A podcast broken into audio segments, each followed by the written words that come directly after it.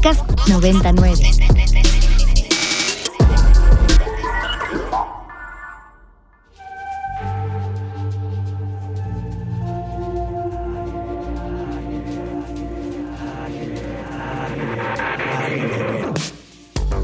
Agenda Ibero. Conversaciones con quienes crean y gestionan proyectos inspirados en el servicio a la sociedad desde el ámbito universitario.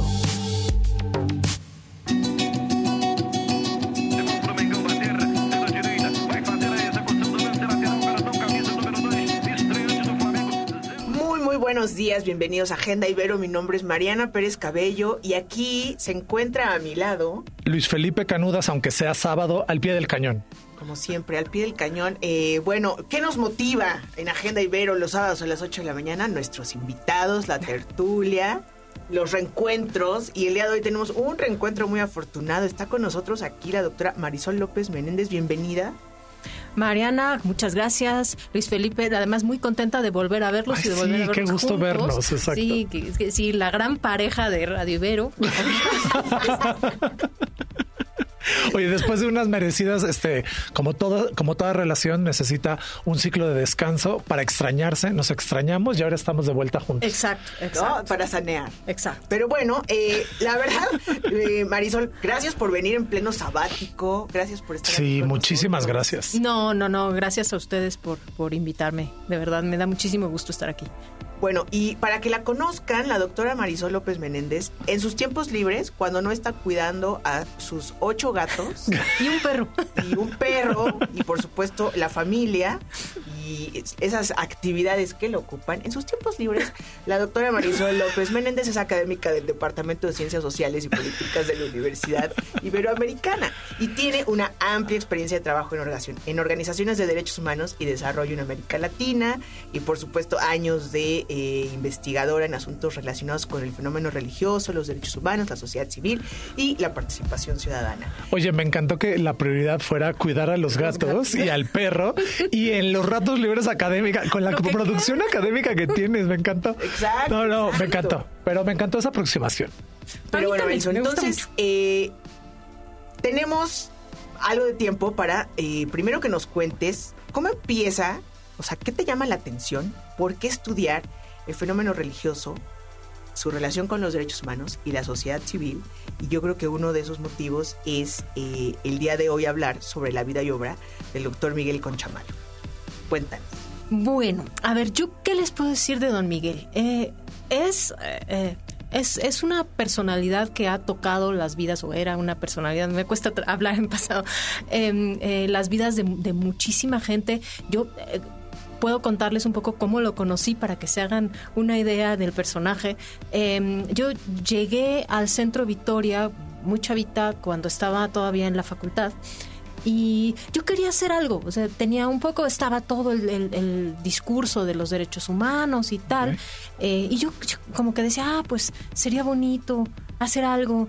Eh, yo llegué ahí sin saber mucho, solo porque una conocida de mi mamá me había dado el- el- los datos de que ahí había un centro de derechos humanos y un señor muy amable que se llamaba Miguel Concha. Don Miguel me recibió y, eh, yo, yo llegué de, verdad, no tenía yo la menor idea de nada, no solamente era pues, una estudiante de ciencias políticas, sino una atea completamente eh, eh, ajena a cualquier espacio religioso. Mi familia no solamente eran ateos, mi, mi- mi abuelo era come curas, así como de persecución religiosa tal, ¿no? Ok, ok, Entonces, ok. eh, y entonces yo llego ahí con mi cara de idiota a, a- a decir, bueno, yo, yo quisiera ayudar. Y don Miguel se me quedó viendo y me preguntó, sí, bueno, bienvenida. ¿Tú piensas cobrar algo? No, no, ah, para mí era, era impensable. Bienvenida, porque aquí no tenemos dinero. Y entonces, así la verdad es que empezamos todos en, el- en las organizaciones civiles. Nunca te pagaban, si te pagaban, te pagaban muy poquito. Y era, era, un, era un momento de mucha efervescencia. En el, en el mundo de los derechos humanos. Esto estamos hablando de los noventas, un poquito antes del levantamiento zapatista, cuando todavía no, no estaba, estaban muy claras estas cuestiones de los derechos indígenas, la interculturalidad, eh, por supuesto, ni hablar de eh, qué sé yo, eh, derechos de la de gays o de ninguna otra, nada, absolutamente nada. En México estaba en pañales. Lo que sí teníamos era una influencia muy, muy, muy fuerte de Centroamérica y de alguna manera de América del Sur por las dictaduras, porque había llegado, había llegado mucha gente, y don Miguel Concha se educó en ese, en ese contexto. Él eh, estuvo muy cerca de don Sergio Méndez Arceo. Okay y eh, eh, digamos que entró al, espacio de la justicia social de, la mano de don, de don Sergio. Siendo, siendo joven, por supuesto, yo no, no, conocía a, don Miguel, pero don Miguel se volvió una figura, eh, vaya, que no podía pasar desapercibida en ningún espacio en donde hubiera algo relacionado con derechos humanos, no solo porque sabía mucho, sino porque tenía este don de mm, reconciliar a la gente. yo, yo lo, lo vi hacer reconciliaciones imposibles entre grupos eh, eh, de enemigos acérrimos y él estaba en, en, muchísimos espacios. Se movía en la academia, se movía en las organizaciones de la sociedad civil, se movía en organizaciones de desarrollo, hablaba con la cooperación internacional que en esa época comenzaba a entrar a México. En realidad hubo poca cooperación hasta el levantamiento zapatista y después, boom, explotó y, tenemos eh, mucho de lo que, lo que después sería la, la fuerza de la cooperación internacional. Pero en ese momento en los noventas había todavía, eh, a principios de los noventas había todavía poquita.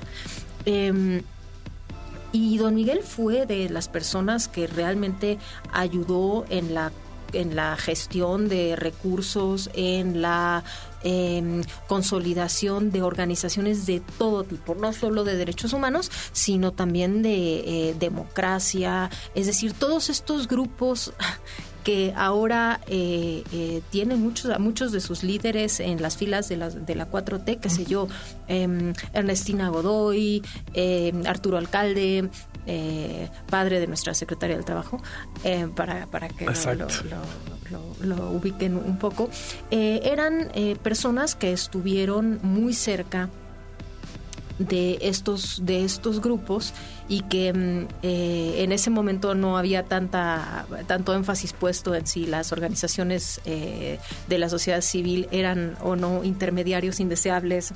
Por supuesto, nadie lo ponía en esos términos. Em, y bueno, don Miguel eh, participaba de todos estos eventos y era promotor de todas estas, de todas estas causas. Desde un lugar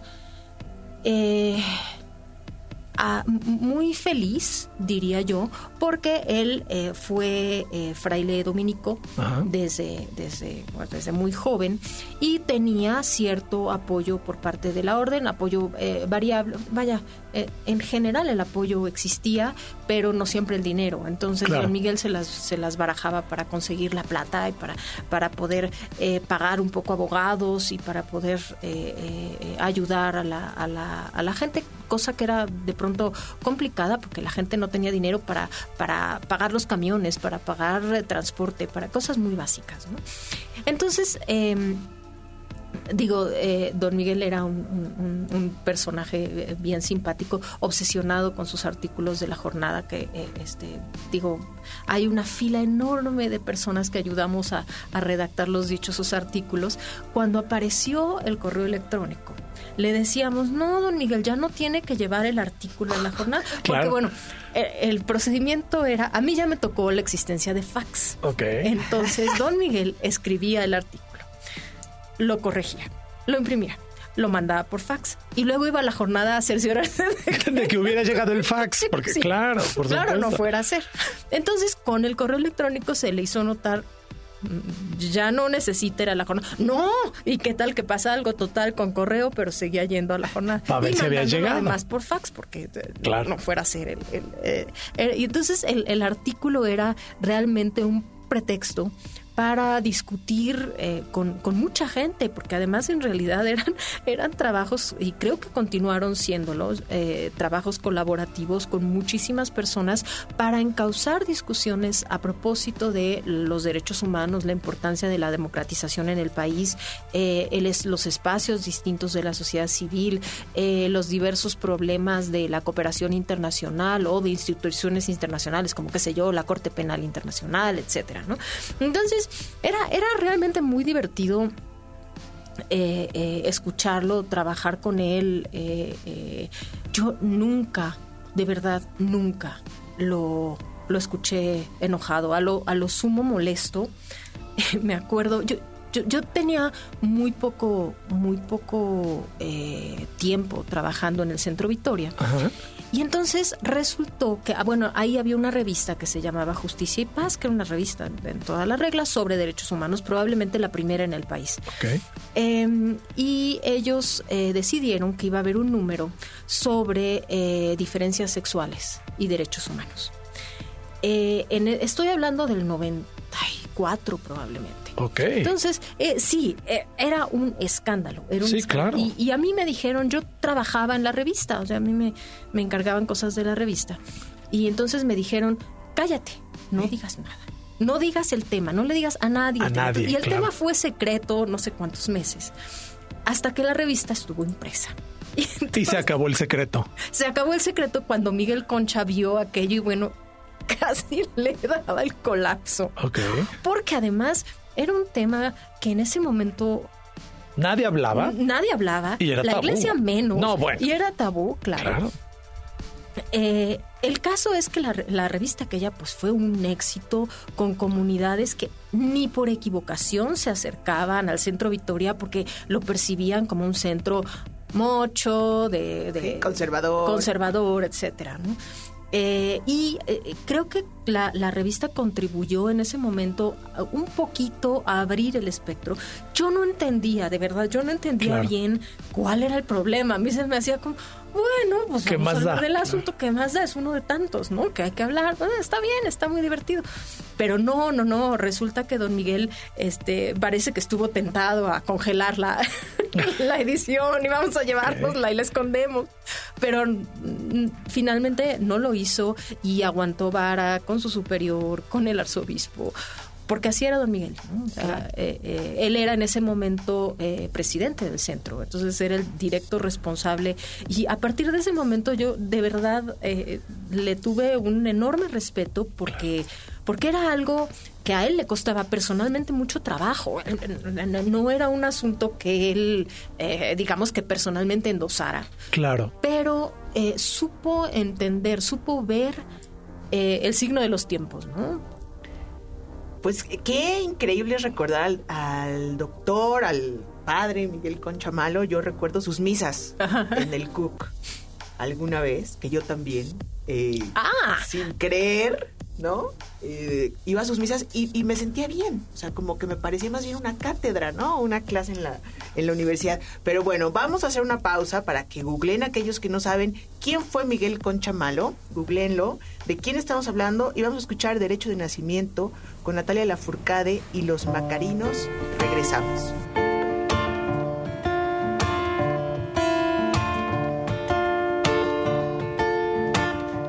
Regresamos a Agenda Ibero, acabamos de escuchar Derecho de Nacimiento con Natalia Lafourcade y los Macarinos. Estamos platicando con la doctora Marisol López Menéndez sobre la vida y obra del activista eh, Miguel Conchamalo, eh, quien por 50 años levantó la voz por los derechos humanos en México, acompañó a las juventudes y a toda la sociedad civil en distintas causas y defensas. Nos estabas contando distintas anécdotas, Marisol. Y bueno, ahora eh, sería bueno compartir en esos 50 años, gracias a la lucha ¿no? y a la defensa de Miguel Conchamalo, que, ¿con qué contamos hoy? Que nos parece automático, como decías, aquello que hace 30 años era imposible imaginar. ¿Dónde estamos hoy parados? Seguramente él se fue contento y satisfecho, siempre le faltará algo, pero de, logros, ¿no? Claro, claro. Eh, por principio creo yo, digo, esto es una opinión meramente personal, pero eh, eh, creo que figuras como la de Don Miguel hay muy pocas en el, en el país. Es decir, es una trayectoria ininterrumpida de defensa de los derechos humanos muy claramente centrada en em, en la defensa y en la en la educación sobre derechos humanos esto es esto es importante eh, y el Centro Victoria, que es como su, su gran obra, él, él, fue cofundador del Centro Victoria, justo junto con muchos otros frailes eh, dominicos, entre otros Gonzalo Valderas, que falleció también durante la pandemia, fue eh, también profesor acá de la, de la Ibero en ciencias religiosas. Eh, y eh, bueno, el, el Vitoria eh, creo que juega un papel muy importante en la consolidación de las organizaciones civiles de derechos humanos en, en, el país, porque fue de los primeritos. el Vitoria en realidad comienza como una como un espacio para refugiados salvadoreños que venían huyendo después de la muerte de Monseñor Romero. Y después se transforma en un centro de derechos humanos en toda la en toda la regla y al mismo tiempo más o menos se crea la Academia Mexicana de Derechos Humanos. Don Miguel participa en los dos esfuerzos, un poco pensando tenemos que hacer activismo, pero también tenemos que hacer academia, también tenemos que reflexionar sobre este problema. No se trata solamente de dar gritos en la prensa o de organizar marchas o de resolver los casos en tribunales. Se trata de generar una agenda lo más amplia posible para que la sociedad eh, mexicana comience a pensar en términos de derechos y deje de pensar en términos de dádivas del poder, que es algo que hoy creo que eh, no está de más recordarlo porque estamos muy acostumbrados ahora a que todo nos lo da nuestro señor presidente en las mañaneras y etcétera y no nos acordamos de que tenemos derechos. Entonces, yo, quería decir, Marisol, perdón que te interrumpa, precisamente eso, que cuando eh, el doctor Miguel empezó a hacer todo esto, tanto de la parte del como lo ahora llamado activismo y la parte académica, no existía la categoría de derechos humanos. O sea, por eso fue muy relevante que fuera de la mano la, la, práctica y la parte académica, porque no se hablaba de la categoría de derechos humanos, no existía, en el país. No existía. Y, esa es una, respondiendo un poco, Mariana, esa es una de las cosas más importantes, porque creo que ahora todo el mundo usamos derechos humanos como tarjeta de para todo.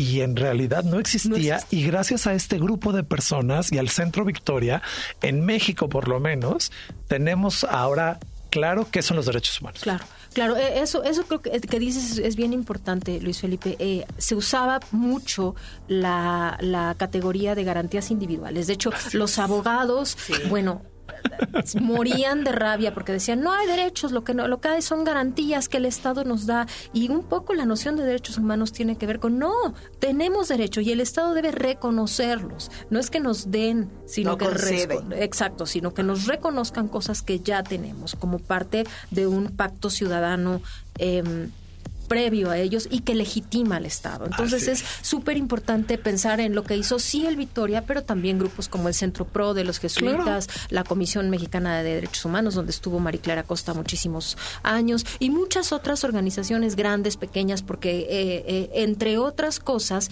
estas organizaciones grandotas que están todas en la, en la capital del país, em, se dieron a la tarea de organizar esfuerzos para que aparecieran grupos más o menos menos grandes en otros espacios y en otros estados de la pensemos en el centro Fray Bartolomé de las Casas que después se hizo muy relevante con la con los zapatistas eh, o qué sé yo Tlachinolan en Guerrero eh, en fin hay hay muchísimos grupos en todos los estados de la República que emergieron a partir de este esfuerzo. Entonces eh, no es un esfuerzo exclusivo de Don Miguel pero es un esfuerzo en, el que participó de manera muy activa y, y que abanderó durante toda su, su vida. Así que tenemos mucho para darle las gracias. Marisol, ¿dónde podemos consultar? Eh, ¿Dónde recomiendas a aquellos que queramos regresar y retomar su obra, conocerlo, aquellos que no lo conocen? Eh, ¿Dónde nos invitas? ¿Alguna página web? Pues miren, la página del Centro Victoria, según recuerdo, es www.cdhfvitoria.com.mx. Eh, estoy, creo que estoy. Si no, basta con poner en Google Centro, de Derechos Humanos Fray Francisco de Vitoria. Ellos tienen eh, una pequeña em, eh, biblioteca, un centro de documentación en donde no solamente se van a encontrar un montón de material sobre esto, sino eh, gran parte de la historia de los derechos humanos en México. Para quienes se quieran involucrar más, está el archivo de CENCOS que se encuentra ahora resguardado en la ENA en donde pueden encontrar también toda la historia desde Vaticano II para acá, este, que es, es bien interesante. Eh, básicamente para los que estén interesados, eh, cómo la Iglesia Católica dejó de pensar en los derechos de la Iglesia y comenzó a pensar en los derechos de todas las personas. Es un recorrido fascinante en donde podemos, podemos eh, encontrar todo esto. Yo, yo me di ahorita la tarea rapidísima de meterme a las redes y el centro, eh, su página está más fácil todavía, derechoshumanos.org.mx y te lleva directo precisamente al Centro de Derechos Humanos Fray Francisco de Victoria. Perfecto. Pues doctora Marisol, muchas gracias por acompañarnos. No, gracias a ustedes. Muchísimas gracias por invitarme y qué bueno verlos. Qué, gusto. Bienvenida, esta es tu casa. Verlos en, vivo. Oye, qué privilegio que, que, pudiste estar tan tan cerca de una persona y conocer y aprender desde ahí, ¿no? Un verdadero privilegio. Yo así lo considero, me siento muy agradecida por eso. Felicidades y gracias por la visita en sábado.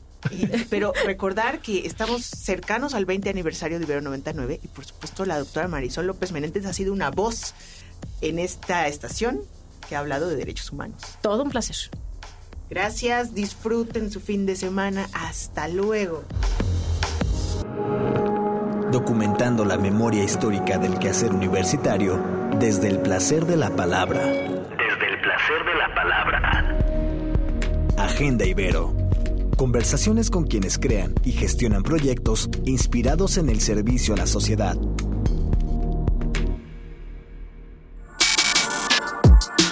Para más contenidos como este, descarga nuestra aplicación disponible para Android y iOS o visita ibero909.fm.